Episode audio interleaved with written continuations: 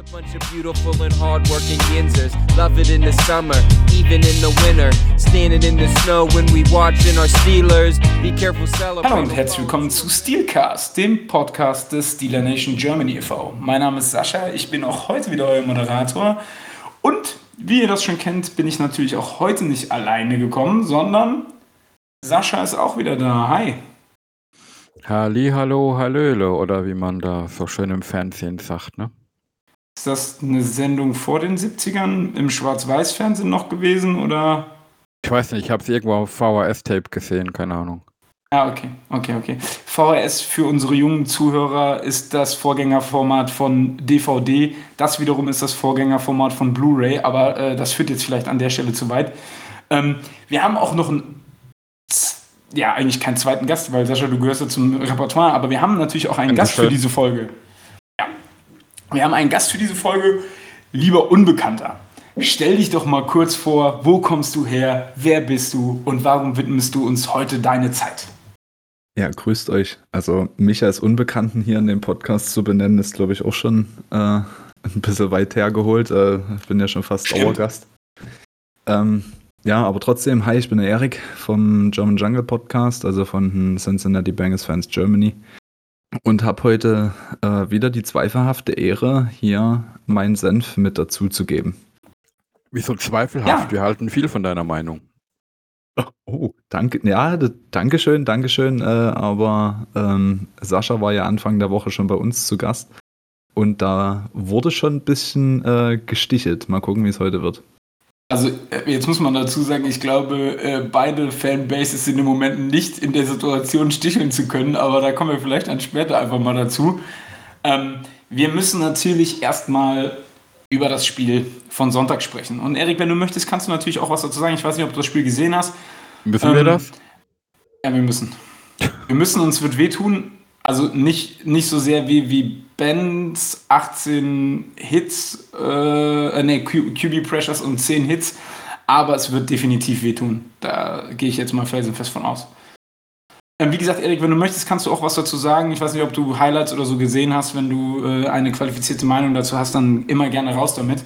Ansonsten, ja, ähm, haben die Steelers am Wochenende, vergangenen Sonntag, ähm, zu Hause im heimischen Heinz Field gegen die Las Vegas Raiders gespielt. Und irgendwie immer, wenn der Name Raiders auftaucht bei den Steelers, ist es in der jüngeren Vergangenheit so, it's a trap. Also, ja, wir haben natürlich mal wieder verloren. Ähm, auch recht deutlich, muss man einfach sagen. Ähm, Sascha, was ist deine Meinung dazu? Ja, es ist ja ein typisches Raiders-Spiel gewesen. Man geht mit vielen Erwartungen rein und wird dann bitter enttäuscht. Ähm, wie schon an mehreren Stellen gesagt, habe ich vor der Saison eigentlich, ja, war ich der Meinung, dass das ein Must-Win für uns ist in Woche 2.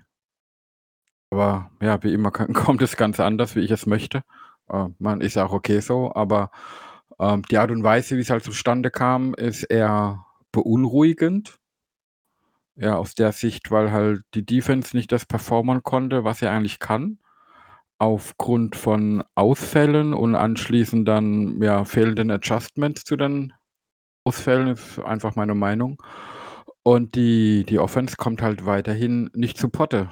Ich meine, da muss noch viel passieren, bis wir mal ein Spiel haben werden, wo die Offense 30 Punkte performen kann. Okay, gehen wir mal auf die Verletzung ein. Also am Anfang des Spiels wurde ja bekannt, Hayden und, also Cornerback Joe Hayden und ähm, Linebacker Devin Bush fallen beide mit einer Groin, also einer Leistenverletzung aus.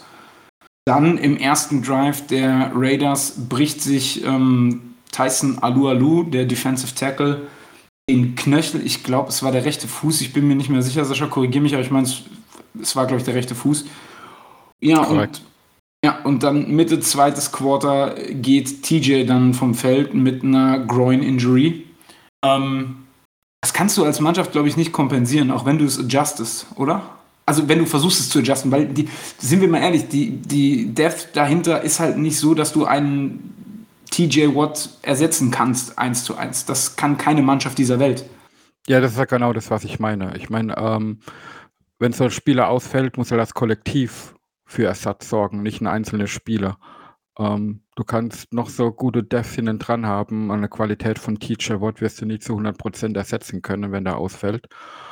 Und wenn du dann den Backup reintust und die gleiche Leistung erwartet, wie eben ein Watt abliefern kann und die gleiche Ergebnisse für die Defense, dann weiß ich nicht, was sich die Coaches dabei denken. Meine, gegen Buffalo hat es super gut geklappt, dass man nur mit einem Vier-Mann-Pressure da guten Druck auf dem Quarterback ausüben konnte. Gegen die Raiders hat es dann halt gar nicht mehr funktioniert und es war dann halt ein Freudenfest für, für Carr, der das Backfield dann halt natürlich auseinandergenommen hat. Und da, da muss halt einfach eine Spielanpassung kommen. Dann muss ich halt äh, wieder mehr blitzen und das Risiko in, in, ins Backfield setzen, dass ich vielleicht doch äh, den, den Tight End Waller nicht in jedem Spielzug doppeln kann oder was auch immer. Aber es war halt sehr schnell abzusehen, dass es so halt nicht funktioniert. Und das hat man auch an den Passing Yards von Carr in der zweiten Hälfte gesehen. Das waren, glaube ich, an, an, an die 300 Yards nur in der zweiten Hälfte, was er geworfen hat. Und das kannst du als Defense auf Dauer halt nicht überleben. Ja. Erik, ähm, wir hatten ja vor der Saison ähm, das letzte Preview mit dir. Und ich kann mich noch daran erinnern, dass du gesagt hast, dass ähm, es eigentlich ein, an der Zeit wäre, einen Neuaufbau äh, bei den Steelers äh, zu starten. Und du dabei auch gesagt hast, dass dich Personalien wie TJ Watt zum Beispiel ähm, eher daran hindern. Sagen wir es mal so, ich bin mir nicht mehr genau sicher, wie du es gesagt hast. Wie hast du denn zum Beispiel den, den 112 Millionen Vertrag aufgenommen? Ähm, meine persönliche Meinung ist dazu, dass du dir mit solchen Verträgen natürlich den Spielraum auf anderen Positionsgruppen nimmst. Also du musst immer zusehen, dass du dein, ähm, dein Personal innerhalb der Mannschaft ähm, auf einem halbwegs adäquaten, durchschnittlichen Gehaltsniveau hältst, dass du ähm, deinen entsprechenden Cap nicht nur in eine Positionsgruppe ballerst. Natürlich brauchen wir nicht darüber diskutieren, dass TJ Watt ein außergewöhnlicher Spieler ist, ähm, der es verdient, auch bezahlt zu werden. Ähm, bei den 112 Millionen ist natürlich auch noch mit eingerechnet, dass jetzt in den nächsten Jahren der Salary Cap steigen wird. Ich bin aber nichtsdestotrotz einfach kein Fan von solchen Verträgen, ähm, weil du einfach dann in der Tiefe nicht die Möglichkeit hast, das Geld in andere Spieler zu investieren. Und das ist halt ein Punkt, ähm, was viele Teams, die auch lange erfolgreich gespielt haben, und da muss man den Patriots jetzt vielleicht auch einfach mal ein paar Credits zuwerfen, neben dem, dass die äh, ja ähm, Tom Brady hatten und natürlich auch mit äh, Bill Belichick entsprechendes ähm, ja, Coaching-Personal, das Coaching-Brain dahinter, ähm, war es bei den Patriots nie so, dass du irgendwie einen Spieler hattest, der einen exorbitant Riesenvertrag hatten, sondern die haben immer übers Kollektiv agiert. Und deswegen ist es natürlich schwierig, außergewöhnliche Spieler in seinem Team zu halten und das ähm, finanziell auf einem adäquaten Level. Und ähm, man wird sehen, wie sich das jetzt bei euch weiterentwickelt. Also ich denke, jetzt die ersten beiden Spiele haben gezeigt, dass ich mit meiner Analyse vor der Saison ähm, zu euch jetzt nie unbedingt falsch lag, dass äh, ihr auf jeden Fall nie tot seid aber dass es eine schwierige Saison für euch wird und vielleicht die schwierigste in den letzten, ja, so fünf bis zehn Jahren. Hm. Ja, glaube ich tatsächlich mittlerweile auch, ja. Kann man, kann man glaube ich, so ganz gut sagen. Aber du hast natürlich, ähm, ich verstehe auch diesen Ansatz mit zu sagen, dass man nicht ähm, ein Geld in eine Positionsgruppe steckt aber das ist ja immer dieses, dieser, ich sag mal, dieses Umweltverfahren. Ne? Wenn du jetzt einen Rookie-Quarterback holst, der hat dann vier Jahre Vertrag oder wenn du ihn in der ersten Runde draftest, noch ein Vertragsjahr plus, was du ziehen kannst, den, dem zahlst du ja nicht das Riesengehalt, hast aber eventuell schon einen High-Performer, je nachdem, wie glücklich dein Händchen beim Ziehen ist. Das ist, das ist halt auch so ein Punkt, wo ich sagen muss, ähm, Trevor Lawrence zum Beispiel, da waren vorher alle, ja, das ist ein safe, safe der Number One Pick. Jetzt hat er zwei Spiele verloren, jetzt sagen alle, ja, bust.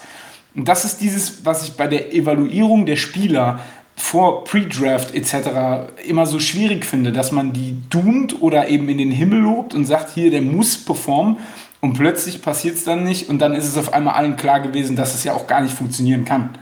Und das ist so, das finde ich immer so ein bisschen schwierig, dann auch Expertenmeinungen, die dann sagen, naja, der Spieler muss da und da funktionieren, dann passiert es nicht und dann war auf einmal jedem klar, oh, ist ja doch ein Bast. Klar, war ja vorher schon klar.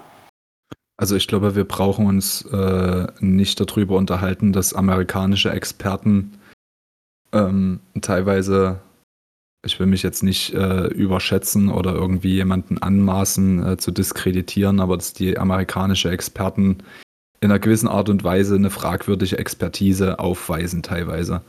Und das ist ähm, dabei eher darum geht, Schlagzeilen zu verkaufen. Wenn du ähm, rein faktisch daran gehst, ist es eine Menschenlotterie. So ein Draft ist eine Menschenlotterie und du kannst einfach nur zusehen, dass du die Wahrscheinlichkeit, deinen Draft-Pick nicht in den Sand zu setzen, einfach erhöhst, ähm, indem du dir möglichst viel vorher von einem Spieler anguckst. Nichtsdestotrotz kann es immer sein, dass der sich verletzt, dass der seine Performance aus dem College nicht in die NFL mit rübernimmt, weil die NFL immer noch mal was anderes ist als das College und so weiter und so fort. Ähm, klar kannst du High-Performer in ihrem Rookie-Vertrag haben. Natürlich kannst du äh, einen absoluten, nennen wir es mal Bust, äh, als Draft-Pick haben. Ähm, es gibt aber genügend Beispiele in der Vergangenheit, wo vermeintliche Busts, nachdem sie das Team dann nochmal gewechselt haben, in der NFL auf einmal wieder angekommen sind. Oder wo High-Performer bei ihrem Team einen riesen Vertrag abgestaubt haben und danach einfach nicht mehr das produziert haben, was sie in ihrem Rookie-Vertrag produziert haben, weil vielleicht auch in gewisser Art und Weise der Druck weg ist, den sie brauchen, um zu funktionieren. Also das ist halt immer schwierig, jetzt eine pauschale Aussage zu treffen. Ähm, ein, Pick ist ein, Bust oder ist jetzt voll der Volltreffer, sondern du kannst eigentlich Drafts immer erst so vier bis fünf später, äh, vier, vier, vier bis fünf Jahre später richtig evaluieren und dann auch wirklich faktisch begründen. Mhm. Ja, aber um um auf die ursprüngliche Frage mal nochmal zurückzukommen, ähm, ich TJ hat sich ja schon bewiesen, das ist eine. Auf der anderen Seite bin ich da, äh, auch schon eher Richtung Meinung von Erik, obwohl halt da zwei Herzen in im in der Brust schlagen, weil Fan von solchen großen Verträgen bin ich grundsätzlich auch nicht. Und ich finde die Entwicklung, wo das hingeht, mit diesen Geldern, wo da gezahlt werden, äh, grundsätzlich nicht gut. Auf der anderen Seite, wenn man halt so einen Spieler in seinem Team hat, als jetzt rein als Fan gesehen, möchte man den natürlich nicht verlieren, weil ähm, so jemand wie Watt ist halt schon ein bisschen so Face der Franchise und ähm, man generiert auch vieles um das Spiel drumherum mit so einem Spieler. Und auf dem Feld performt er ja eh. Von daher finde ich es schwierig, äh, als Fan das neutral zu beurteilen. Ich bin einfach froh, dass er jetzt noch ein paar Jahre bei uns spielen wird, egal zu welchem Geld.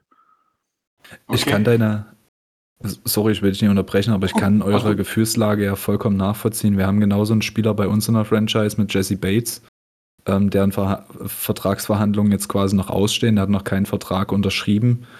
Ähm, natürlich würde ich mir als Fan wünschen, dass er bei uns bleibt, weil er einfach ein, ein, absoluter Ausnahmespieler ist, den du halt dann in deinem Team halten musst.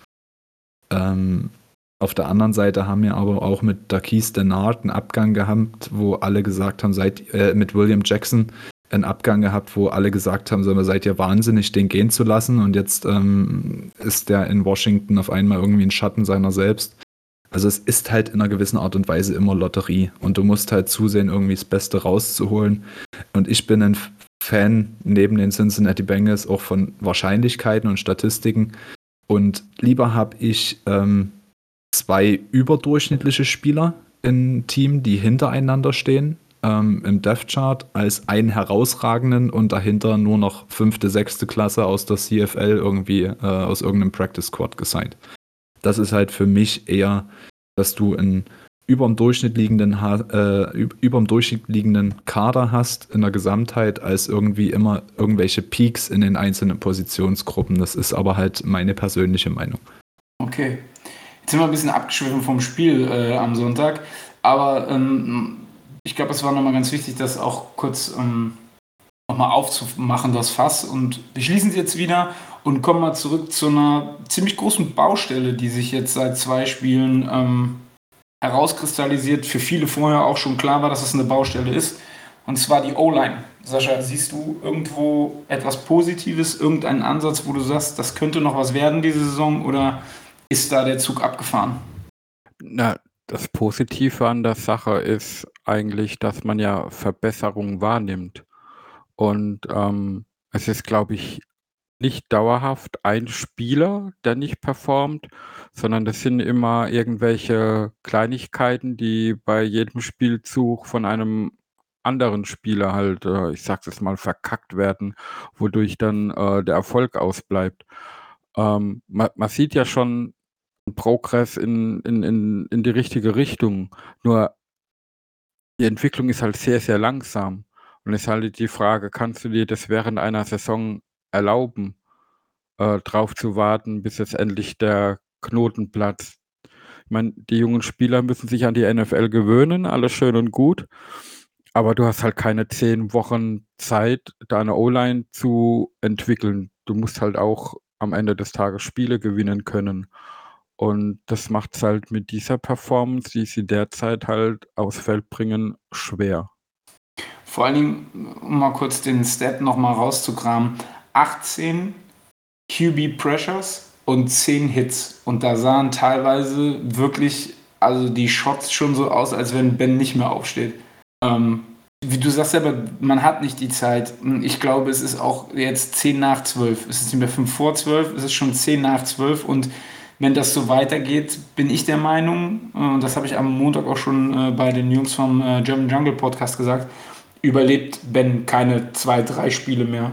Vor allen Dingen auch, wenn man jetzt sieht, was da demnächst für Pass Rush Mannschaften auf uns zukommen. Ja, wenn es so weitergeht wegen die Raiders, da waren echt zwei Hits dabei, wo ich dachte, äh, der Tag ist gelaufen für Ben, jetzt ist er raus. Ähm, dann mit Sicherheit. Ich meine, gegen Buffalo war es ja nicht ganz so schlimm. Aber es ist ja halt nicht nur das Passspiel, äh, es ist ja so ein 'n 'n Rattenschwanz, der da mitgezogen wird. Äh, der Quarterback, egal wer da hinter der Linie steht, hat nicht genug Zeit, dass sich die Plays entwickeln können, bevor er am Boden liegt. Das heißt, er muss ständig irgendwelche Hot Routes oder Improvisionen machen.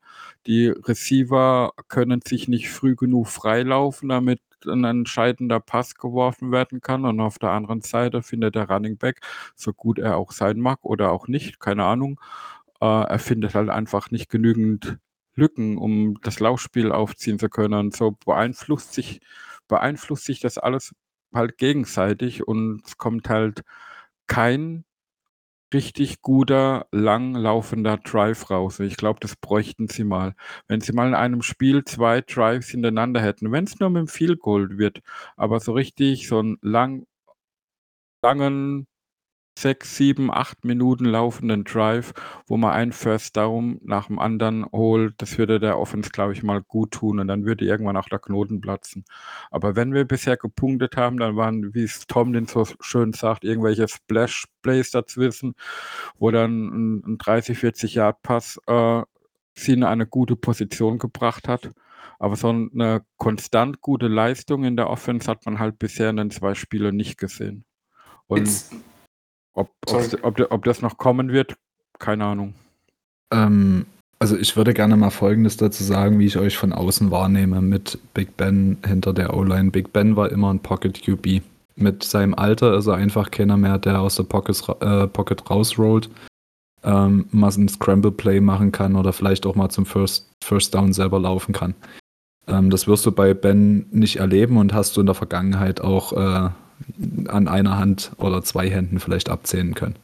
Jetzt steht er hinter einer Line, die instabil ist. Er stand aber immer bisher hinter Lines, die stabil waren. So, also kannst du rein faktisch ähm, nur laufende Drives hinbekommen, wenn die Line stabil bleibt. Du musst Ben die Zeit geben, und das war immer eure Stärke. Vielleicht ähm, ein Cornerback vom Gegner kann drei, vier, fünf Sekunden vielleicht eine Route covern. Dann kommt ein Comeback. Ähm, AJ, äh, jetzt, äh, sorry, äh, Antonio Brown war immer so ein shifty Player, der dann einfach mit Improvisation Plays ähm, mal zurückgekommen ist, vielleicht nochmal zum First Down Marker an eine andere Stelle gekommen ist und er hatte die Kommunikation, diese nonverbale Kommunikation zwischen äh, Big Ben und Antonio Brown. Und das, die Stärke von eurem Team war immer die O-Line. Diese Stärke habt ihr jetzt verloren. Und das war auch der Grund, oder das ist der Grund, warum ich euch jetzt als solches Team wahrnehme, was die ganze Saison strugglen wird, weil dieses Problem wird sich über die Saison meines Erachtens nach nicht von selber lösen. Weil du dafür, du kannst weder um diesen Druck drumrum schemen, indem du sagst, du sagst Ben, dass er halt mal ähm, zur Seite rausrollt, entweder nach rechts oder nach links, spielt ja keine Rolle, wo du einfach die Separation durch einen längeren Dropback ähm, generierst, äh, weil er dann halt einfach auch nicht mehr die Wurfkraft hat und dann entsprechend das Feld runterzukommen. Also ihr seid limitiert in euren Möglichkeiten, diesem Druck aus dem Weg zu gehen. Und wenn du dir diese Stats anguckst, die du gerade gesagt hast, Sascha, kam das von drei Spielern. Ja, also du kannst dann ja. nicht mal sagen, dass ähm, da ein Überraschungsmoment da war. Das war einfach konstanter Druck direkt ins Gesicht von Big Ben. Über zwei, drei, vier Schnittstellen in eurer O-Line. Und das würde mir echt Sorgen machen. Das macht mir bei uns auch Sorgen. Aber wenn ich jetzt nur auf euch gucke, ihr habt einen alten Quarterback, der hinter, der wie eine Bahnschranke ist, weil wenn er fällt, dann fällt er und der steht wie ein Baum. Und das ist halt schwierig. Und ich glaube, da habt ihr eine ganz schön harte Saison vor euch. Ja, Mag ich ja mag ich ja nicht mal widersprechen. Das Problem ist halt, jetzt ist man halt man hat diese Entscheidungen getroffen und da muss man jetzt halt durch. Meine, du kannst nicht jetzt während der Saison eine komplette O-Line auswechseln und andere Spieler holen, wie es vielleicht manche Fans wollen und die fünf, die auf dem Feld stehen, aus dem Kader da wird es auch einen Grund geben, warum die auf dem Feld stehen und nicht die anderen, die hinten dran noch die Backups spielen. Also, ja. Ohren anlegen und durch. Ja gut, jetzt muss man dazu sagen, okay, Zach Banner ist noch äh, verletzt, aber bei dem weiß man auch nicht, was man wirklich bekommt. Ne? Ähm, ich würde gerne kurz nochmal auf Najee zurückkommen, weil ähm, so ein bisschen, warum er ein Difference Maker sein könnte, hat er ja im Spiel gegen die Raiders gezeigt. Ne? Also der Stiff Arm zum Beispiel, wo ich gedacht habe, okay, das kenne ich sonst eigentlich nur von Vance McDonald, der irgendeinen äh, Cornerback durch die Gegend wirft, aber das macht Najee Harris dann mit einem Linebacker. Das fand ich schon äh, äh, krass. Und auch, man muss sagen, der Screen äh, und der, und der ähm, Sprung in die Endzone, das gibt eigentlich nochmal so ein Gefühl, okay, man hat ihn zu Recht irgendwo an der Stelle gewählt. Es ist noch zu wenig, es ist auch zu wenig, weil die Line natürlich nicht gut ist. Das müssen wir nicht, darüber müssen wir nicht diskutieren. Die Running Lanes sind teilweise non-existent und dann kannst du noch so ein guter Running Back sein, dann wird es relativ schwierig. Ähm, aber ich finde, er hat schon gezeigt, warum er von vielen als der beste äh, College Back, der in den Draft gekommen ist, ähm, bewertet wurde. Ja, bin, bin ich voll bei dir. Ich meine, man sieht eine Veränderung und man sieht auch den, Effort, den Harris immer mal wieder bringt. Es liegt halt ja definitiv nicht allein an ihm. Ich glaube, hätten wir äh, noch Connor als Starting Running Back, würde das Running Game noch schlechter aussehen, wie es gerade tut. Aber es ist ja nicht nur die, die Läufe, sondern gerade auch gegen die Bills und gegen die Raiders hat man es auch gesehen. Es waren ja genug Situationen, wo äh, der Running Back Mutterseelen allein da Flat stand und angespielt wurde und es einfach schlechter Pass dann kam, dass er den gar nicht fangen konnte oder so. Also, äh, man muss ihm halt auch die entsprechenden Möglichkeiten geben, performen zu können. Das liegt nicht an ihm alleine.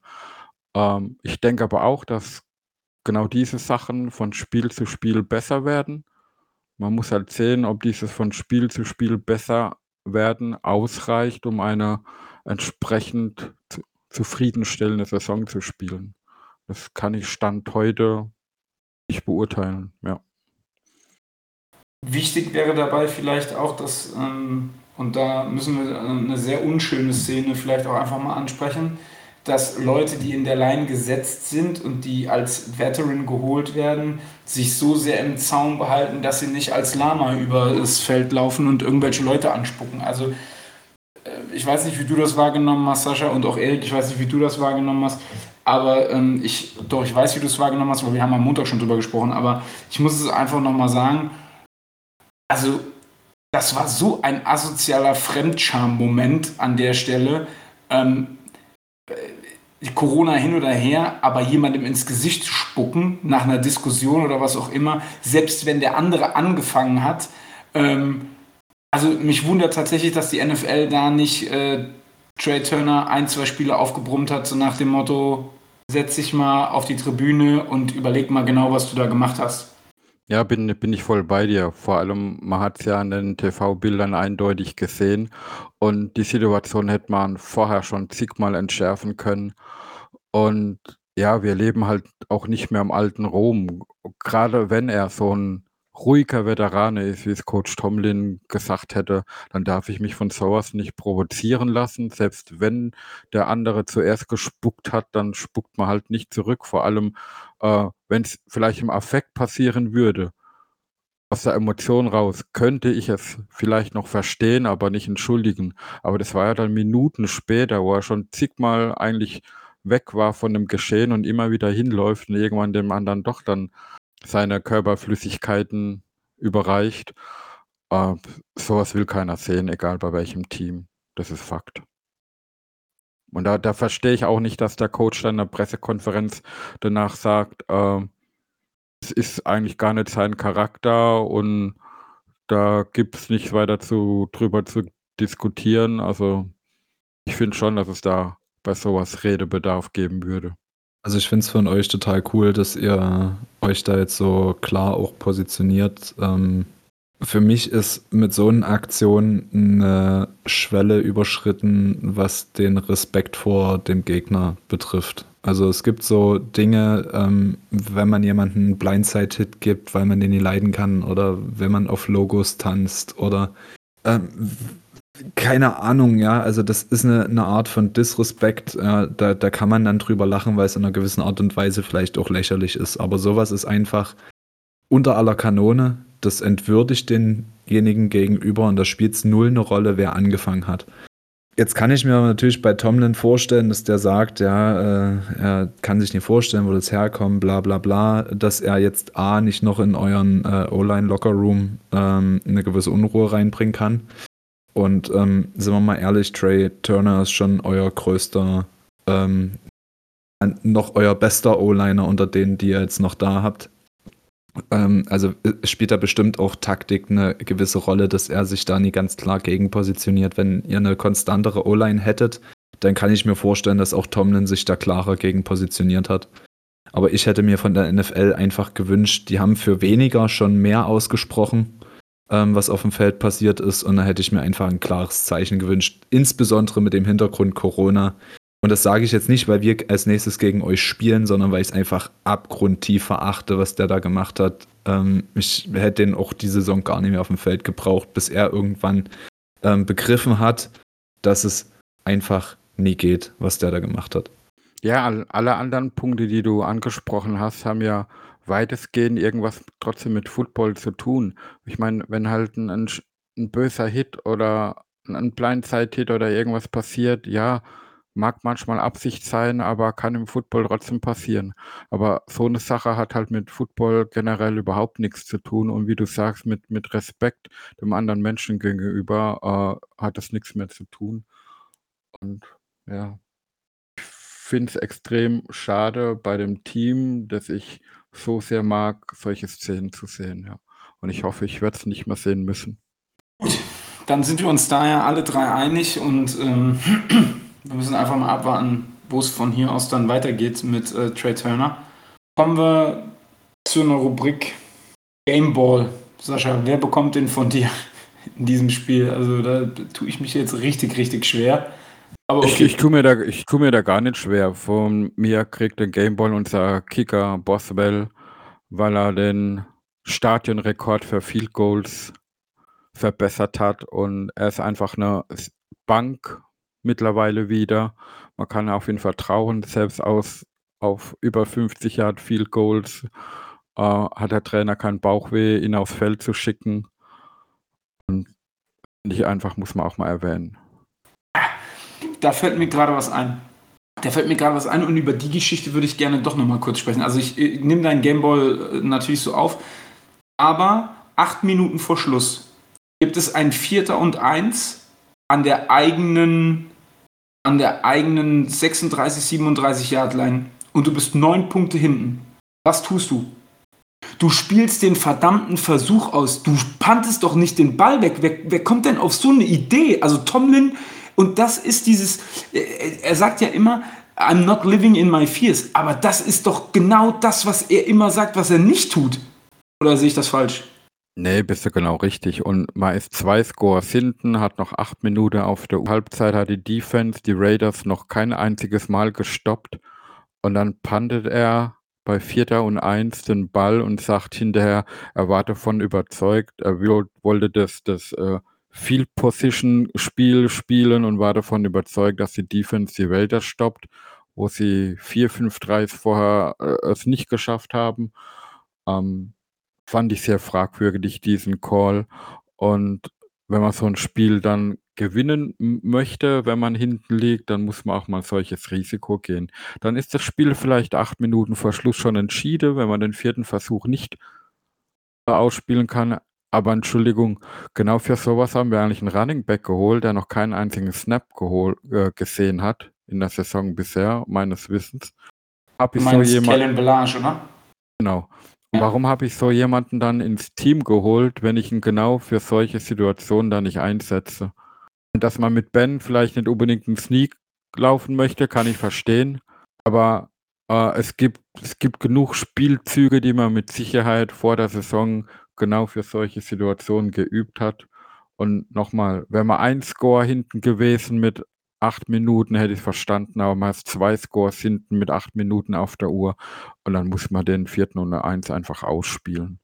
Gut, dann habe ich jetzt noch mal kurz Zeit gehabt, mir zu überlegen, wem ich den Gameball gebe, aber ich könnte jetzt auch Boswell sagen. Aha, das, wär, das war der Grund. das, das wäre jetzt an der Stelle auch zu einfach. Ähm, ich gebe den Gameball äh, Deontay Johnson, aber nicht wegen wegen ähm, dem Spiel an sich, sondern weil ich heute bei uns im Discord einen Stat gesehen habe, der mich tatsächlich sehr beeindruckt hat. Nämlich, dass Johnson, glaube ich, letzte Saison die meisten Drops von allen Receivern hatte und jetzt gar keinen Drop bei allen Targets und das finde ich schon sehr bemerkenswert. Aber es ist, da siehst du auch schon, es ist einfach dem Spiel geschuldet, weil an dem Spiel an sich kann ich nichts finden, wo ich irgendwie auch nur ansatzweise irgendeinen Gameball vergeben könnte. Aber gut. Kommen wir noch zur goldenen Himbeere, Sascha. Wer kriegt von dir die goldene Himbeere für das Spiel? Eindeutig der Head Coach in diesem Spiel. Es gibt für mich drei Gründe dafür. Das eine ist die fehlende Adjustments nach den Ausfällen der defensiven Spieler. Da muss ich einfach mein System anpassen und dann doch mehr blitzen, anstatt nur eine Viermann-Pressure zu bringen. Das zweite war der angesprochene Nicht-Ausspielen des vierten Versuch. Und das dritte ist die versuchte Rechtfertigung des Verhaltens von Trey Turner. Und das, da hat das nichts anderes wie eine goldene Himbeere verdient. Okay, verstanden. Meine goldene Himbeere geht tatsächlich an Trey Turner, weil ich ähm, ich glaube, ich habe alles dazu gesagt. Ich muss das jetzt nicht nochmal ähm, in epischer Breite ausrollen. Aber äh, ja, das mal dazu an der Stelle. Dann kommen wir zum Injury Report und der ist so früh in der Saison leider doch ein bisschen länger, als man sich das eigentlich erhofft. Also wir haben ja schon über Devin Bush, Joe Hayden, TJ Watt gesprochen. Ja, jetzt kommt noch Alex Highsmith dazu. Der hat auch eine Groin-Injury. Also ich weiß nicht, was sie mit ihren Leisten alle machen, aber äh, es scheint ein Schwachpunkt bei den Steelers zu sein. Deontay Johnson hat sich am Knie verletzt. Das war noch in der letzten Szene, glaube ich, im Spiel. Also letzte oder vorletzte Szene muss es gewesen sein. Da laboriert er jetzt dran. Ja, und äh, Ben Roethlisberger hat was am linken Brustmuskel. Gute Vorzeichen für unser nächstes Spiel. Ähm, dann muss man dazu sagen, haben wir heute noch äh, Defensive End Taco Charlton. Ich finde den Namen ein bisschen witzig, um ehrlich zu sein. Ähm, ich weiß, an sich sowas lustig zu machen über Namen, ich weiß, es tut mir sehr leid an der Stelle, aber ich finde Taco Charlton ist halt einfach ein echt geiler Name. Äh, ähm, haben wir fürs Practice Squad geholt. Und ähm, ja, Sascha, ich denke mal, das gilt so ein bisschen als Absicherung für die ganzen Verletzungen, oder? Ja, gehe ich mal davon aus. Ähm, meine, das war ja auch ein Spieler, der der ist zwei Picks vor TJ damals, äh, von Dallas gedraftet worden. Man hat auch viel von ihm erwartet, was er nie wirklich erreicht hat. Vor allem eine konstante Leistung hat er nie aufs Feld bringen können. Ist jetzt auch ein bisschen ein Journeyman gewesen, war zum Schluss, glaube ich, sogar bei Kansas City und ist dort auch dann im Sommer entlassen worden. Ähm, aber halt eine für eine bessere Depth auf der Position zu sorgen, vor allem weil er auch ein bisschen stämmigerer Spieler ist, ein nicht nur äh, ein Outside Rusher ist und eventuell rein vom körperlichen her auch mal auf die Interior Line kann, ist es, glaube ich, einfach diese, genau diese Absicherung, weil wir in dieser Front 7 so viele Verletzungsprobleme haben. Davis hat ja, äh, der Alu Alu ersetzen könnte, hat ja im zweiten Spiel auch gar nicht gespielt wegen Verletzung. Ja, muss man halt einfach sehen. Aber wie, wie du schon angesprochen hast, ich, ich, bei mir sind sehr, sehr viele Fragezeichen im Kopf, wenn ich vier solche Spieler sehe, die eine Leistenverletzung haben. Und ich glaube, jeder, der mal Sport ein bisschen intensiver ausgeübt hat, kann sich erklären, wie eine Leistenverletzung eigentlich zustande kommt. Das sind entweder äh, extrem abrupte, unerwartete oder ungewohnte Bewegungen, die sowas verursachen können, oder einfach, wenn man sich nicht richtig warm gemacht hat, passiert sowas sehr leicht. Und wenn das in der Häufigkeit hier jetzt passiert, stelle ich echt die Frage, äh, ja, was machen die Coaches und die Spieler da vorm Spiel? Weil gerade Bush und Hayden waren ja auch äh, beim hieß es ja so schön Pre-Game Injury. Also die waren ja die ganze Woche gar nicht auf dem Injury Report und vorm Spiel heißt plötzlich, sie fallen aus mit Groin. Und ja, finde ich schon alles ein bisschen fragwürdig. Tja, aber ich gehe davon aus, ähm, nachdem ich unseren Injury Report äh, vorgelesen habe, hat sich Eriks Stimmung vielleicht auch ein bisschen aufgehellt. Aber kommen wir mal zum Spiel jetzt. Also, am Sonntag um 19 Uhr deutsche Zeit treffen die Cincinnati Bengals mit einem Rekord von 1 und 1 auf die Pittsburgh Steelers mit einem Rekord von 1 und 1 im heimischen Heinz Field. Erik, was ist deine Erwartung fürs Spiel? Uh, schwierig. Ähm, ja, am Montag war es ja schon schwierig, eine Prognose abzugeben. Jetzt äh, hat sich der Injury Report zwar irgendwie so ein bisschen manifestiert, aber ähm, ist immer noch nicht viel einfacher. Also ich erwarte. Oh, was erwarte ich?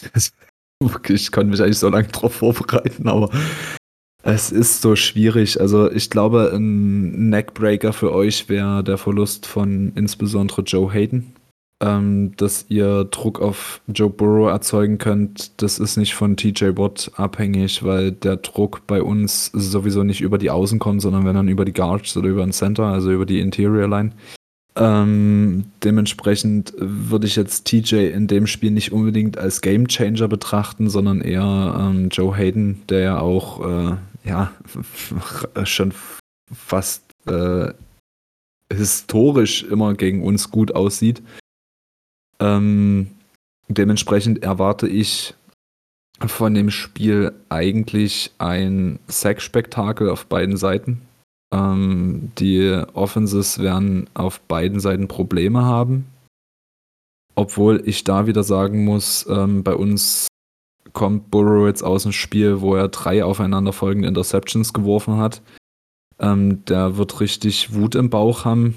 Und äh, insbesondere gegen die Steelers will er da äh, sicherlich gut aussehen. Ähm, unsere Receiver sehen gut aus. Die, äh, wo ich mir keine Sorgen mache, dass eure Cornerbacks in irgendeiner Art und Weise eine Konkurrenz für die sind, also zumindest für alle drei in der Masse. Also erwarte ich eigentlich einen Sieg von uns, aber äh, das Spiel Bengals gegen Steelers ist natürlich immer mit einem Faktor X versehen, insbesondere weil wir natürlich auch bei euch spielen. Es ist jetzt auch sehr lustig, dass du, ich hätte auch gar nicht erwartet, dass du wirklich denkst, dass die Bengals äh, gegen die Steelers gewinnen. Das war jetzt äh, schon krass, also da wäre ich im Leben nicht drauf gekommen. Ähm, aber mal eine Frage genau zu diesem Punkt, den du gerade eben angesprochen hast, mit den drei Interceptions aufeinanderfolgend und dann zwei ähm, Touchdown-Pässen. Ist Joe Burrow ein Genie oder ist Joe Burrow ein Wahnsinniger? ähm, also vielleicht, äh, eure Leute werden ja unser Spiel sicherlich nicht gesehen haben. Das war ähm, ein Katastrophenspiel von unserer Seite. Ähm, Borough hat wieder viereinhalb Sacks gefressen, äh, stand permanent unter Druck ähm, und wirft im vierten Quarter seine erste Interception. Ja, äh, Scheiße passiert, ähm, sieht den undercutteten äh, Linebacker nicht und dann ist der Ball halt beim Gegner. Bei der zweiten Interception ähm, wollte er zu viel. Äh, der hat den Receiver, den er anwerfen wollte, quasi zu Tode gestarrt. Cornerback hat es gesehen, an der Karte den Pass und ähm, fängt ebenso. Dann hat man in Fernsehbildern schon gesehen, dass das äh, schon arg an ihm nagt. Ähm, also nicht, dass er depressiv auf der Bank saß, sondern er wollte eigentlich direkt wieder aufs Spielfeld den Ball haben. Und dann kommt es, wie es kommen musste. Im, im darauffolgenden äh, Offensive Snap kollabiert die Pocket. Ähm, er versucht den Ball noch über die Line drüber zu tippen, weil er gesehen hat, dass der Cornerback blitzt, äh, Boyd dahinter frei steht. Der Ball wird getippt und dann äh, macht, ich glaube, ebenso der Linebacker die Interception und äh, trägt sie zum. Nee, ich glaube nicht, dass das der Pick 6 war. Äh, egal. Die, die erste war der Pick 6. Genau, Ja. die erste war der Pick 6, der, die dritte nicht. Also, ähm, ich mache ihm bei der ersten und bei der dritten keinen Vorwurf. Beim zweiten ist ganz klar er schuld. Ähm, aber auf der anderen Seite musst du dann sagen, äh, dann nochmal die Eier zu haben, ähm, im darauffolgenden Offensive Drive äh, zwei kurze Pässe zu verwandeln und dann nochmal einen 42 Yard äh, Touchdown Pass auf T- äh, ähm, Jamar Chase. Und dann im darauffolgenden Offensive Drive, nachdem unsere Defense nochmal eine Interception gefangen hat, nochmal einen direkten Touchdown-Pass auf Higgins, zeugt dann davon, dass er natürlich ähm, dann auch die Eier hat, danach dann auch wiederzukommen. Also ich glaube nicht, dass er ein Wahnsinniger ist. Ähm, in dem Spiel hatte er seine Schattenseiten, äh, war, auf, war auch an einigen Sacks selber schuld. Ähm, da hat er vielleicht, vielleicht war das sein Rookie-Spiel, was er letztes Jahr nicht hatte. Das würde ich jetzt vielleicht einfach mal so in den Raum werfen, als Hypothese. Ich meine, ich habe ich hab halt nur ähm, Zusammenfassungen und Highlights, keine komplette Spiele gesehen. Aber ich habe halt auch den Eindruck gehabt, ähm, wenn er unter Druck steht und kann dem Druck recht schnell ausweichen, er ist halt mobil genug, das unter Umständen auch zu tun, dann ist bei ihm auch alles gut. Solange er aber diese, diesen ersten Druck nicht ausweichen kann, dann wird es auch für ihn sehr, sehr kritisch. Und merkt man jetzt auch mit, ich glaube, neun Sacks in zwei Spielen, wo er kassiert hat. Und das ist halt auch nicht so dolle. Ähm, ich glaube, er hat das Talent, jedes Spiel auch positiv gestalten zu können und dem Gegner sehr, sehr weh zu tun. Aber offensichtlich gibt es ja auch andere Momente. Und die Stärken der Steelers sind ja eigentlich Druck auszuüben und deswegen glaube ich, er wird eher ein schweres Spiel am, am Sonntag erleben, weil der Druck muss für uns kommen, egal jetzt, ob das von den Outside-Linebackern über Blitze oder was auch immer kommen kann. Vielleicht hat auch Cam Hayward wieder ein Wahnsinnsspiel mit seinem Bullrush über die Mitte. Wird man sehen, es ist alles möglich.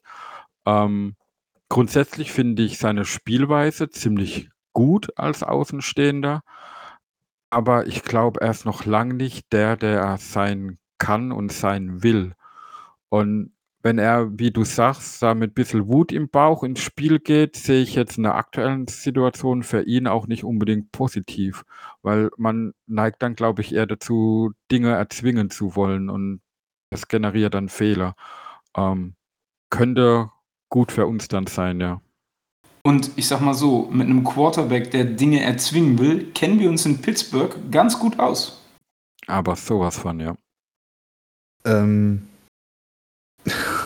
guter Einwand, äh, kann man natürlich auch doppeldeutig sehen. Ähm, Ah, ich sag nichts mehr ohne ein Settlement. ähm, also, ich sehe deinen Punkt. Ähm, Burrow, ich denke, dass in seinem Kopf auch noch die Verletzung von letzten Jahr eine Rolle spielt. Ähm, Gerade wenn er den Druck direkt im Gesicht sieht, glaube ich, dass er ähm, unterschwellig im Unterbewusstsein einfach noch eine, eine gewisse Blockade hat, ähm, da dann auch stehen zu bleiben. Oder vielleicht dann auch mal die kluge Entscheidung zu treffen, statt die äh, vielleicht für seine Performance beste. Ähm, das ist auch was, was er sicherlich noch lernen muss. Er ist in seiner zweiten NFL-Saison. Eigentlich hat er seine erste NFL-Saison nicht mal richtig abgeschlossen nach der Verletzung letztes Jahr. Ähm, ich sehe aber seine Lernkurve. Ähm, was du gerade gesagt hast mit dem Wut im Bauch ins Spiel gehen.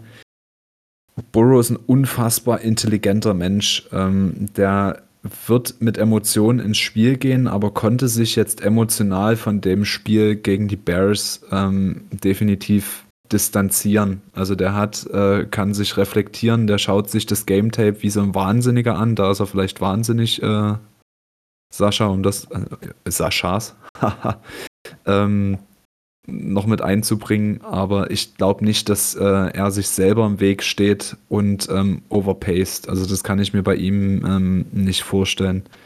Ich würde bloß gerne noch einen Einwand bringen. Also kein Einwand, sondern ich würde gerne ähm, einfach jetzt mal sehen, dass wir es gegen euch versuchen, mal scheme-mäßig aufzulockern. Wir haben gegen die Bears jetzt, also wir haben erst das Spiel gegen die Vikings, zweites Spiel gegen die Bears, wir haben gegen drei oder zwei unfassbar starke ähm, Fronten gespielt, defensive-technisch. Jetzt kommt mit euch die dritte starke Defense-Front. Und wir haben es einfach gegen die Bears nicht ein einziges Mal in der Zeit bis zum Ende dritten Quarter gemacht, mal einen tiefen Ball zu werfen. Um die ähm, Pocket mal aufzulockern, das Backfield aufzulockern. Haben wir einfach nicht gemacht. Und da hab, sehe ich einen riesigen Kritikpunkt an Zach Taylor, der das einfach im letzten Spiel nie gemacht hat.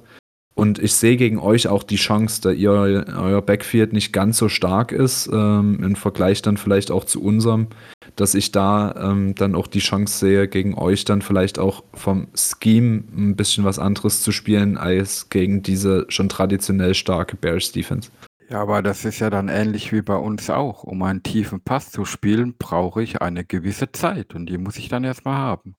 Und das wird, glaube ich, auch der Schlüssel zum Spiel sein, welche Offense es besser umsetzen kann. Ja, das Lustige ist, mir ist äh, aufgefallen, du hast mich am Montag gefragt, was sind die Key Matchups? Und ich habe gesagt, beide Defenses gegen beide Offenses. Und ich dachte mir so, ja, Sascha, das ist natürlich auch ein Key-Matchup, da gehst du als Experte richtig tief mit rein in die Nummer. Ne? Da, da habe ich mir im Nachhinein auch so gedacht, ah ja, du hättest ja vielleicht auch was anderes noch sagen können, was Intelligenteres ist mir in dem Moment dann ja, nicht so ganz äh, eingefallen. Aber ähm, sagen wir mal, Sam Hubbard, DJ Reader, Larry Ogunjobi. Das ist ein Problem, oder? Vor allen Dingen am Sonntag für eine unerfahrene O-Line. Vergesst mir bitte BJ Hill nicht. Ähm, Entschuldigung, wir konnten nee, nur. Nee, der, der, der fliegt vollkommen unterm Radar. Den haben wir geschenkt bekommen, quasi für Billy Price ähm, im, im, Trade mit den ähm, Giants. Ich wusste vorher nicht, dass dieser Mensch überhaupt existiert und ist jetzt unser ähm, bester Pass-Rusher. Also hat die meisten Sex geliefert. Also ich meine jetzt nicht, dass äh, ich ihn jetzt irgendwie zum Himmel loben will, sondern dass wir vier Spieler haben auf der Line, die auch Druck bringen können und auch schon Output äh, gebracht haben. Das war jetzt bloß noch der Einwand. Kein Problem. Gerne, Erik. Ihr habt jederzeit für Einwände. Wir haben alle Zeit der Welt. Das heißt also, müssen wir uns jetzt Sorgen machen um den Druck oder müssen wir uns keine Sorgen machen um den Druck? Ja, ich, ich glaube schon, dass wir uns da ein bisschen Sorgen machen müssen, weil die D-Line ist da schon extrem stark bei den Bengals. Was halt ein klein wenig Problem ist, glaube ich, dass ähm, da von Linebacker-Seite nicht viel hinterherkommt.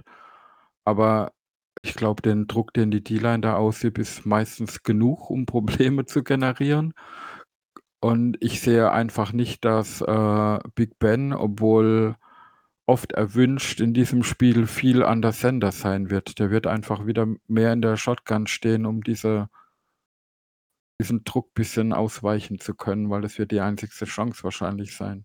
Ich meine, ich lasse mich gern von was anderem überraschen, aber ich sehe das einfach so im Moment, ja. Ich würde vielleicht auch noch einen Namen äh, mit in den Raum werfen, um den ihr euch noch Sorgen machen sollte, der euch wahrscheinlich noch bekannt vorkommt mit Mike Hilton. Ähm, ich dass denk, du dich jetzt traust, dass du dich jetzt echt traust, diese Wunde hier aufzureißen, dass du dich, dass du dich nicht schämst in deinem Hotelzimmer. Das ist, also. Nö, ich schäme mich eigentlich gar nicht, ähm, weil ich habe jetzt lange genug gegen ihn gelitten. Ähm, ist schon eine gewisse Genugtuung zu wissen, dass er am Sonntag gegen euch spielt.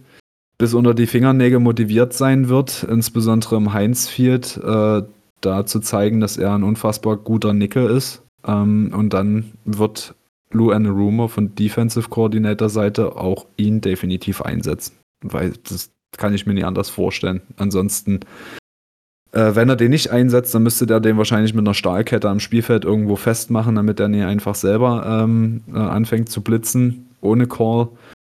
Also irgendwie ähm, sehe ich halt, wenn bei euch Joe Hayden ausfällt, also die, ich glaube, wir brauchen uns nicht unterhalten, dass die jeweilige D-Line die jeweilige O-Line schlagen wird. Das, äh, das, das, wird, das wird so kommen. Das ist, glaube ich, ein Faktum.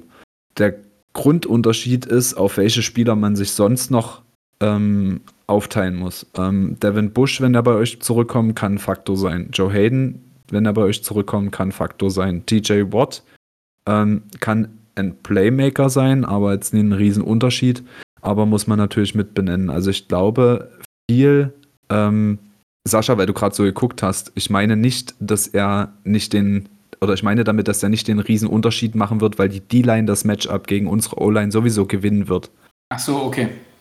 Wenn aber bei euch Joe Hayden ausfällt, habt ihr niemanden dahinter, der die entsprechende Gefahr für Joe Burrow ausstrahlt von der Position. Und das ist halt der, der Knackpunkt, den, glaube ich, auch das Spiel im Vorfeld ähm, in gewisser Art und Weise eine, eine Richtung geben wird. Ja, ich, ich möchte jetzt ganz kurz eine Lanze für TJ brechen, auch wenn du vielleicht der Meinung bist, dass er nicht den Gesamtimpact vielleicht so bringen kann, weil die O-Line eh geschlagen wird, aber wenn er ein bis zwei Strip-Sacks theoretisch haben würde mit Turnovers, dann ist er für mich Impact genug für ein Spiel. Ähm, ja, aber ich glaube, ich glaube tatsächlich ganz kurz, ich glaube tatsächlich, äh, Erik meint halt, der Rest der D-Line ist schon so dominant in dem Spiel und er hat ja gerade eben auch gesagt, äh, wenn dann ist es Interior, äh, die Probleme machen und Center. Ähm, klar, TJ äh, mit Strip Sex immer äh, sehr gefährlich, hat man ja auch gegen die Bills gesehen, wie er ähm, Josh ja, aber, Hayden. Aber, schau ja, Quatsch, mal, Josh Hayden, was rede ich denn hier für ein Quatsch? Äh, ja, ihr wisst, wen ich meine. In welchen Situationen hat TJ meistens solche Strips? Äh, das ist dann, wenn ein Quarterback versucht, dem Druck auszuweichen und irgendwie hinterher rennt und er einfach einen, einen, einen Relentless Motor hat und diese Plays nicht aufgibt und dann aus einer unerwarteten Ecke doch noch an den Quarterback rankommt. Und genau solche Situationen kann durch Druck, der dann durch die Innen durch innen kommt und Burrow ausweichen will, natürlich auch entstehen. Aber ich sehe ihn noch gar nicht spielen am Sonntag. Das ist eine ganz andere Geschichte. Und das wird uns wehtun, wenn er nicht spielen wird. Auf der anderen Seite ähm, möchte ich kurz zu Mike Hilton was sagen. Ich meine, äh, jeder, der den Podcast hier verfolgt, weiß, wie sehr ich ihn eigentlich mag. Aber ich glaube auch gerade deswegen, weil ihn die Steelers sehr, sehr gut kennen, wird er nicht so einen Riesen-Impact zeigen. Er wird natürlich motiviert sein, er wird seine ein, zwei Play wahrscheinlich auch machen, aber ich glaube nicht, dass er spielentscheidende Szenen haben wird. Weil ich denke, sie werden ihm versuchen, aus dem Weg zu gehen. Was ja auch schon Impact ist. Also für mich ist das Impact genug. Wenn, ja. äh, wenn Ben nicht, nicht sichtbar auf den ersten Moment, ja. Genau, also wenn, wenn Ben Intermediate äh, nicht auf äh, Mike Hilton wirft, ist das für mich vollkommen ausreichend Impact genug. Der muss am Ende keine 5, 6 oder 10 Pass Deflections sammeln, wenn er einfach null Breath Break-Ups und null Tackles hat, weil niemals in seine Richtung geworfen wurde. So what? Äh, bin, ich, bin ich mit zufrieden. Okay, eine Positionsgruppe, die mir bei den Bengals ein bisschen Sorgen macht, sind die Wide Receiver, auch mit dem Hintergrund, dass äh, die äh, Defensive Backs bei den Steelers jetzt nicht unbedingt geglänzt haben bis hierher, muss man sagen. Ähm, da seid ihr schon extrem stark geworden, oder, Erik? Ja. Unsere Top 3 Receiver, äh, jetzt nach zwei Spielen alle über 100 Yards. Ähm, Jamar Chase hat das be bestätigt, was er ja aus dem College versprochen hat, nicht das, was er in der Preseason gezeigt hat. Da gab es ja riesige ähm, ja, Spekulationen, er lässt alle Bälle fallen und Pipapo und schießt mich tot. Steht bei sieben äh, Receptions bei elf Targets, 155 Yards, macht über 20 Yards im Schnitt und zwei Touchdowns. Higgins hat zwei Touchdowns gefangen. Ähm, also von mir aus kann das äh, gerne so weitergehen und da äh, sehe ich auch NFL-weit jetzt mit den Stats und das, was ich auch von den entsprechenden Receivern gesehen habe, jetzt nicht viele Wide Receiver Cores, die in der Breite über alle drei äh, Receiver da mithalten können. Und ähm, wenn Burrow von mir aus auch bloß drei oder vier Snaps pro Drive die Zeit hat, ähm, die entsprechenden Receiver dann vielleicht auch mal nicht nur Intermediate, sondern vielleicht auch mal ähm, Vertical anzuspielen. Ähm, dann sehe ich eher den, äh, wer ist eurer Defense dahinter äh, weggelaufen gegen die Raiders? War das ähm, Henry Rux? Rux Ja, war Rux, ja. ja. Ähm, dann sehe ich so eine Szene gegen euch dann wahrscheinlich auch. Ja, aber das, das Problem bei dem Rux-Touchdown war ja auch, dass man unbedingt Waller, ein Tight End der Raiders, doppeln wollte und deswegen Minka als äh, Free Safety immer äh, potenziell nach vorne gezogen hat. Und egal, ob ich das so spielen will oder nicht, man darf sich halt einfach nicht in die Tiefe überlaufen lassen. Und da passiert sowas immer. Und da ist es äh, kack egal, wer der Receiver dann ist. Wenn du komplett hinter die Defense kommst und hast einen Quarterback mit einem guten Arm, dann scheppert es halt in der Endzone. Ähm, aber ich gebe dir ja recht, äh, was die Receiver angibt, vor allem Higgins hat, also macht da einem ja ein bisschen Gedanken, weil der auch wirklich ähm, ja auch nicht so leichte Catches macht äh, immer mal wieder.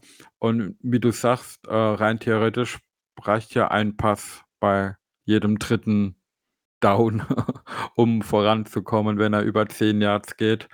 Ähm, was mich halt in, in, in dem G- Ganze, wenn ich in die Stats gucke, halt ein bisschen überrascht, dass was genau das betrifft, mit äh, wie viel Plays man macht und wie viel äh, durchschnittliche Yards pro Plays, unterscheiden sich unsere Offenses eigentlich gar nicht so sehr untereinander.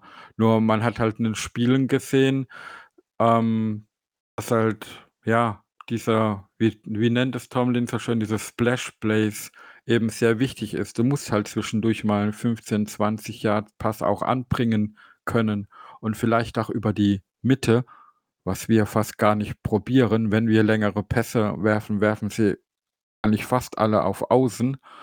Und das sind, das sind alles so Dinge, wo bei uns noch ein bisschen sehr ja, gehemmt wirken. Wie, wie wenn da irgendwie noch, äh, man will auf, voll aufs Gas treten, aber hat die Handbremse voll angezogen. So wirkt es manchmal auch. Und das muss sich dringend ändern. Sonst, ja, ist es, ja, vor der Saison habe ich gesagt, gegen Raiders ist ein Must-Win, gegen die Bengals zu Hause ist ein Must-Win. Äh, man steht jetzt 1 zu 1, wie ich es vorher gesagt hatte, aber halt um, mit umgekehrten Spielen. Fand ich sehr, sehr witzig. Und die Frage ist halt, wenn man jetzt am Sonntag gegen die Bengals nicht gut performt, ähm, ist es dann schon richtungsweisend für die Saison der Steelers, wo es hingeht? Äh, verliert man dann in der Division vielleicht sogar schon einen Anschluss, um eben einen guten Platz in der Division zu bekommen? Ja, die Reise wird spannend. Also ich würde gerne noch zwei Einwürfe machen. Ähm, einmal äh, sehe ich einen ganz elementaren Unterschied in unseren Offense Stats. Das sind die Rushing Yards und auch die Rushing Attempts. Ganz wichtig. Ähm, wir haben mit Joe Mixon ungefähr äh, 40% unserer Offensive Snaps gelaufen und ihr mit Najee ich glaube 22 oder 23 Prozent. Ich habe es im Vorfeld zum Podcast kurz äh, ausgerechnet. Das heißt, ihr lauft einfach prozentual, prozentual den Ball nicht. Äh, ihr wollt es nicht mehr erzwingen oder ihr könnt es nicht mehr erzwingen. Also wie, warum? Äh, wir haben ja vorhin schon mal angeteasert. Das ist ein ganz elementarer Unterschied. Mixon hatte im letzten Spiel gegen die Bears, gegen eine unfassbar starke äh, Front, trotzdem ein Average von 3,5 Yards per Run.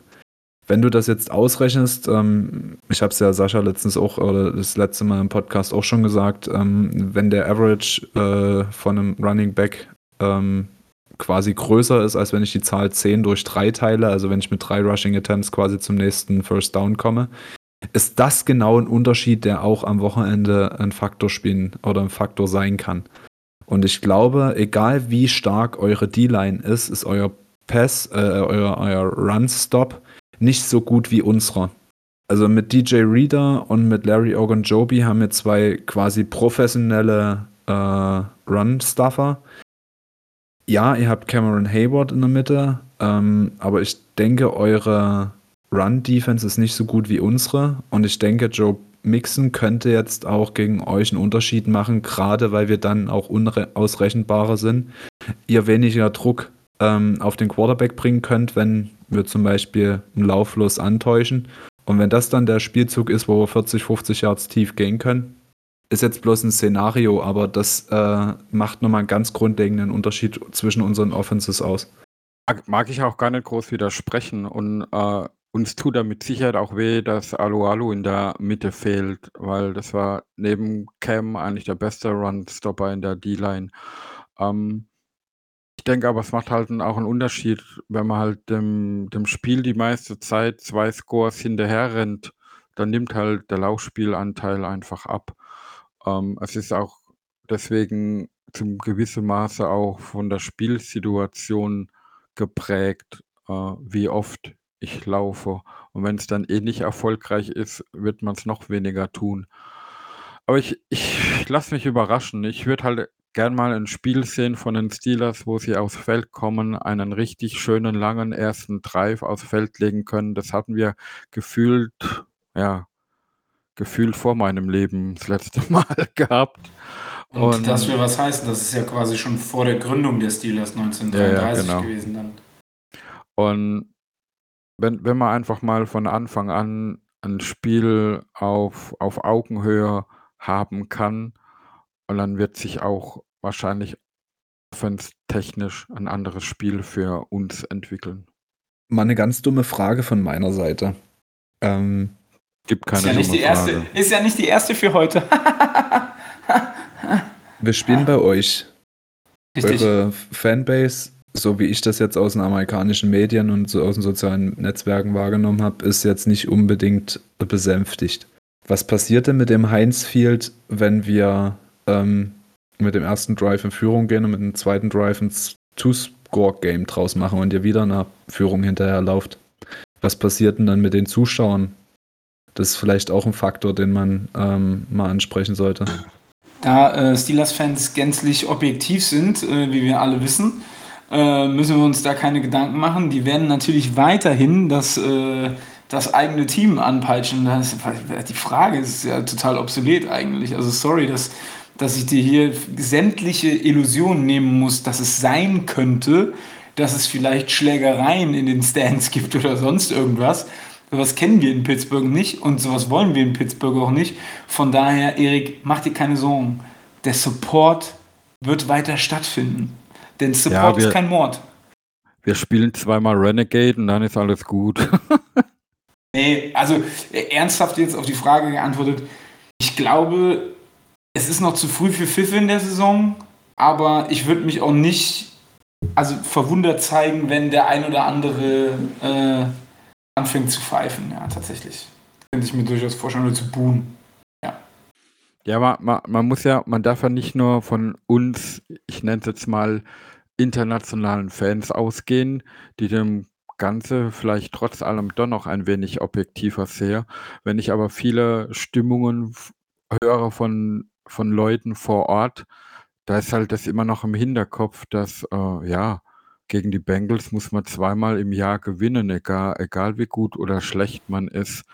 Und deswegen ist diese Erwartungshaltung bei vielen auch so. Und es kann schon, gerade wenn man solche Erwartungshaltungen hat, die Stimmung extrem kippen, wenn es dann extrem in die andere Richtung geht. Also ich, ich will nicht wissen, äh, wie das Stadion reagiert, wenn man mit zwei, drei Score Rückstand in die Halbzeit geht. Dann werden sie nicht mehr Freude jubelnd im Stadion sein. Aber deswegen deswegen meine ich ja, ich fände es schön, wenn wir mal so ein Spiel hätten, wo wir einen geilen ersten Drive haben und dann passiert sowas auch nicht. Ähm, jetzt muss man dazu sagen, es wird auch nicht passieren, weil wir werden nicht zwei Scores hinten liegen äh, im ersten Quarter. Erik, die Illusion kann ich dir an der Stelle schon mal nehmen. Sorry. Fair enough. Ach, und übrigens, wir hatten es ja heute noch nicht, ne? Who Day, We wir unterhalten okay. uns dann am Sonntag nach dem Spiel nochmal. Gerne, gerne. Ich weiß jetzt schon, dass du mir mit Sicherheit die ein oder andere WhatsApp-Nachricht schicken wirst. Du kannst dir aber auch sicher sein, sollte es anders herumlaufen, werde ich mich auch mal kurz über den äh, Äther melden. Kein Problem. Ich muss eins mal sagen, ich bin echt keiner, der die Bengals in den Himmel lobt und ich bin immer in einer gewissen Art und Weise noch relativ kritisch und war gegen euch noch nie und das wirklich äh, noch nie so positiv gestimmt wie in diesem Spiel. Und genau deshalb wird es in die Hose gehen. Ich weiß nicht. Äh, Die Vorzeichen stehen, glaube ich, eher auf unserer Seite. Dass wir verlieren können, das äh, immer. Dafür ist das, äh, das Bengals Steelers X in der Formel einfach zu groß. Aber ich glaube, wir gewinnen seit 2013 das äh, zweite Mal in Folge gegen euch. Also wir haben seit der Saison 2012, 2013 nicht zweimal gegen euch hintereinander gewonnen. Ja, und das wird auch dieses Jahr nicht so sein, aber ähm, lassen wir das an der Stelle. Kommen wir ähm, zu den Bold Predictions. Sascha, was ist deine Bold Prediction fürs Spiel? Soll ich dir echt sagen? Ja, deswegen habe ich dich gefragt. Ja, grundsätzlich wäre das ja was ganz Normales, aber wenn man den Verlauf der Saison sieht, sage ich, Ben wirft drei Touchdowns und keine Interception. Und das ist schon sehr bold. Ja. Äh, Erik, möchtest du eine Bold Prediction abgeben? Komm, eine darfst du Äh, abgeben. Erik ist gerade umgekippt von meiner Bold Prediction. Ja, weil das ist natürlich, äh, man wird ja auch, äh, ne, man wird ja auch bescheidener in seinen Wünschen. Richtig, richtig. Ich sage, Joe Burrow wirft für 400 Yards und mindestens zwei Touchdowns. Ich sage das, was ich auch am Montag schon im Bengals Podcast gesagt habe. Najee läuft äh, für 100 Yards und zwei Touchdowns, habe ich glaube ich gesagt, ne? Ich glaube ja. Ja, ich bin, bin, bin mir ziemlich sicher, dass es so war. Ich bin, ich bin doch ausgelacht worden von dem einen oder anderen, also, aber äh, das könnt ihr euch dann eventuell nochmal anhören. Äh, wann erscheint die Folge bei euch, äh, Erik? Die ist, Ist schon online schon. jetzt. Ja. Ach, die ist schon online. Das ist ja verrückt. Ich habe Gas Aber- gegeben aber- beim Schneiden. Ich, ich muss dazu sagen, und das ist traurig genug, diese 400 Yard von Burrow finde ich gar nicht mal als so bold. Du siehst, hier ändern sich die Vorzeichen ein wenig. Also ich, ich, ich hätte jetzt auch liebend gerne, äh, Herr Barz, bei deiner äh, Bold Prediction gelacht, aber ich habe erstmal vom anderen Sascha, das, das hat mein Lachen aufgebraucht. Freut mich. Das, dass ich einmal wirklich erlebe, ähm, ich gönn's euch nie, ne? Also nie dass, ich, nie, dass ihr es falsch versteht, aber dass ich das erlebe, dass euer Selbstbewusstsein kleiner ist als meins, ähm, das hätte ich nie gedacht, dass ich das noch erlebe. Das ändert sich jetzt äh, mit dem Ergebnistipp. Macht ihr da keine Sorgen? ja, ich, hätte, ich, hätte auch, ich hätte auch nie gedacht, dass ich jemanden mal zu Tim Thaler mache. Okay, dann Sascha, was ist dein äh, Tipp für das Spiel am Sonntag? Ja, äh, lasse ich mich jetzt von meiner Bold Prediction leiden und, und versage wieder total? Oder sehe ich es realistisch und sage, wir gewinnen 17-16? Ich habe keine Ahnung. Ähm, ich bin davon überzeugt, dass wir das Spiel positiv gestalten werden und ich gehe von einem 24 zu 17 für die guten Jungs aus. Also für die Steelers, ich möchte das an der Stelle nochmal kurz klar machen, bevor Erik hier rein äh, grätscht an der Stelle. Allein, diese, alle, allein dass du das so erwähnen musst, finde ich eine Frechheit. Ja, nein, ich wollte, das hat nichts mit Frechheit zu tun, sondern ich wollte einfach uns nur davor bewahren, dass Erik sagt, äh, da meinst du wohl die, die, die Bengals. Hm? Und ich kenne Erik, ja, ich kenne Eriks Humor mittlerweile ein bisschen. Ne? Ich, äh, ich hatte 13 Kilometer lang Zeit, äh, äh, mit ihm äh, humortechnisch auf eine Wellenlänge zu kommen. Aber Erik, was ist denn dein Ergebnistipp fürs Wochenende? 28-30 für uns mit einem Game-Winning Feed Goal von Evan McPherson. Und damit geht ihr das erste Mal seit 2018 wieder mit einem negativen Rekord weiter. Okay, gut. Ich sage, und das habe ich am Montag auch schon gesagt, 31-21 für die Steelers. Und äh, ich freue mich aufs Wochenende. Ich freue mich tatsächlich aufs Wochenende. Ich freue mich immer, wenn Football kommt. Ähm, freue mich immer, wenn die Steelers spielen. Und ähm, ja, habt ihr noch irgendwas, was ihr unbedingt besprechen möchtet für diese Folge? Ja, ich habe gerade eben mal nachgeguckt. Derek Carr hat uns 382 Passing Yards eingeschenkt letzte Woche. Deswegen sind die 400 Yards für Burrow doch nicht mehr so wahrscheinlich. Das passiert kein zweimal hintereinander. Sage ich jetzt einfach mal so. Gut, okay. Wunderbar. Dann, Erik, vielen, vielen Dank, dass du da warst. Äh, es ist Sehr immer gerne. Wieder ein, es ist immer wieder ein Fest, äh, mit dir äh, zu sprechen. Und äh, wahrscheinlich äh, sehen und hören wir uns ja nochmal in der Saison. Ähm, Wa warum das denn? Weil wir Wieso, wollt ihr, wollt, ihr, wollt ihr in die NFC abwandern, oder? Nicht, ich Hilf's. denke, du bist nächstes Mal so traurig über die Niederlage vom Sonntag, dass du nicht mehr kommen magst. Oh, jetzt werden hier doch noch die Giftpfeile Ähm, ausgepackt am, zum Schluss. Nö, du, also mein Fakt des Steelers sage ich trotzdem mit vollem Stolz Ah. und nie so selbstbewusst wie, wie jetzt. Alles klar. Und schön Ja. so verpackt, dass man es nicht rausschneiden kann, wie dein Scheiß.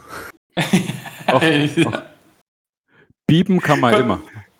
Konntest du es tatsächlich nicht rausschneiden, so wie ich es formuliert habe? Nein, äh, doch, also ich hätte es rausschneiden können, aber ich habe Eier genug äh, gehabt, äh, deins drin zu lassen und deswegen bleibt mein Fakt des Steelers bei euch auch drin. Jetzt hast du es auch schon zweimal gesagt. Also einmal geht es halt doch raus, sorry. Okay, alles klar. Dann ähm, danke ich euch äh, vielmals für die Zeit heute. Ja, und was bleibt mir jetzt zum Schluss noch zu sagen als Joint dem e.V., Joint dem Discord, folgt uns auf Instagram, Twitter, Facebook und wir schließen auch diese Folge wieder mit unserem altbekannten Nein, schließen wir nicht, denn Sascha möchte noch was sagen. Genau, ich möchte diese, diese Discord-Floskel mal ein bisschen ausweiten. Weil es Oh, macht Entschuldigung. Ja, es macht gerade richtig viel Spaß. Ich meine, wir haben gerade richtig viel Aktivität von unzählig vielen verschiedenen Leuten. Wir haben äh, heute wieder einen äh, Stammtisch, äh, der zweiwöchentlich äh, stattfinden wird in einem Sprachchannel, was sehr, sehr viel Spaß macht. Es beteiligen sich sehr, sehr viele Leute, äh, guten Content zu liefern. Äh, wir, also wir haben Leute dabei, die jetzt mittlerweile auch äh, Taktiksachen den anderen erklären, die noch nicht so Football gewandt sind. Und, ähm, es lohnt sich, da mitzumachen. Es macht viel Spaß, unabhängig jetzt vom Team, das man supportet. Und ich finde es gerade richtig gut, äh, welche Straße wir da entlang fahren. Ja, dem ist nichts hinzuzufügen. Und dann schließen wir auch diese Folge wieder mit Here We Go. Repeat, yeah, the city is schools, a city with class. Long before I found trees, we were making our glass. Don't mess with us, so curtain. Put your flat on your back. You can visit other cities, but none will surpass. Yeah.